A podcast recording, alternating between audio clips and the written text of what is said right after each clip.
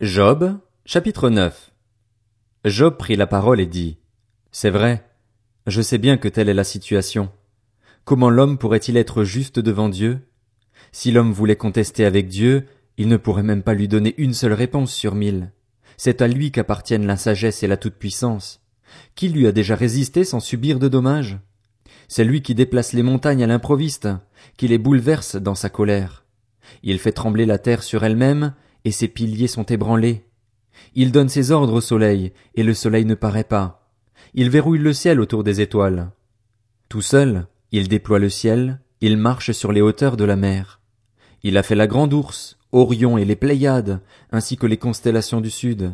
C'est lui l'auteur de grandeurs qu'il est impossible d'explorer, de merveilles si nombreuses qu'il est impossible de les compter. S'il passe près de moi, je ne le vois pas. S'il disparaît, je ne m'en aperçois pas. S'il arrache, qui s'y opposera? Qui lui dira? Que fais-tu? Dieu ne retire pas sa colère. Devant lui les appuis de l'orgueilleux s'effondrent. Et moi? Comment pourrais-je lui répondre? Quels mots pourrais-je choisir pour argumenter avec lui? Même si je suis juste, je ne répondrai pas. Je ne peux qu'implorer la grâce de mon juge. Même si je faisais appel à lui et qu'il me réponde, je ne croirais pas qu'il m'a écouté, puisqu'il m'assaille par une tempête et multiplie sans raison mes blessures. Il ne me laisse pas reprendre mon souffle, tant il me rassasie d'amertume. Si je veux recourir à la force, voici qu'il est tout-puissant. Si c'est au droit, qui me fera comparaître? Même si je suis juste, ma bouche me condamnera. Même si je suis intègre, elle me déclarera coupable. Suis-je intègre? Je ne le sais pas moi-même. Je suis dégoûté de mon existence. Qu'importe après tout.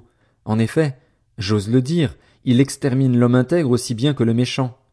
Si un fléau donne subitement la mort, il se moque de la détresse des innocents. La terre est livrée entre les mains du méchant. Il aveugle ses juges. Si ce n'est pas lui, qui est-ce donc? Plus rapide qu'un coureur, mes jours prennent la fuite sans avoir vu le bonheur. Il file comme des barques de jonc, pareil à l'aigle qui fonce sur sa proie. Si je dis, je veux oublier ma plainte, laisser ma tristesse, reprendre courage, je reste effrayé par toutes mes douleurs. Je sais que tu ne me considéreras pas comme innocent. C'est moi qui serai jugé coupable. Pourquoi me fatiguer inutilement? Si je me lavais dans la neige, si je purifiais mes mains avec du savon, tu me plongerais dans la boue et mes habits m'auraient en horreur.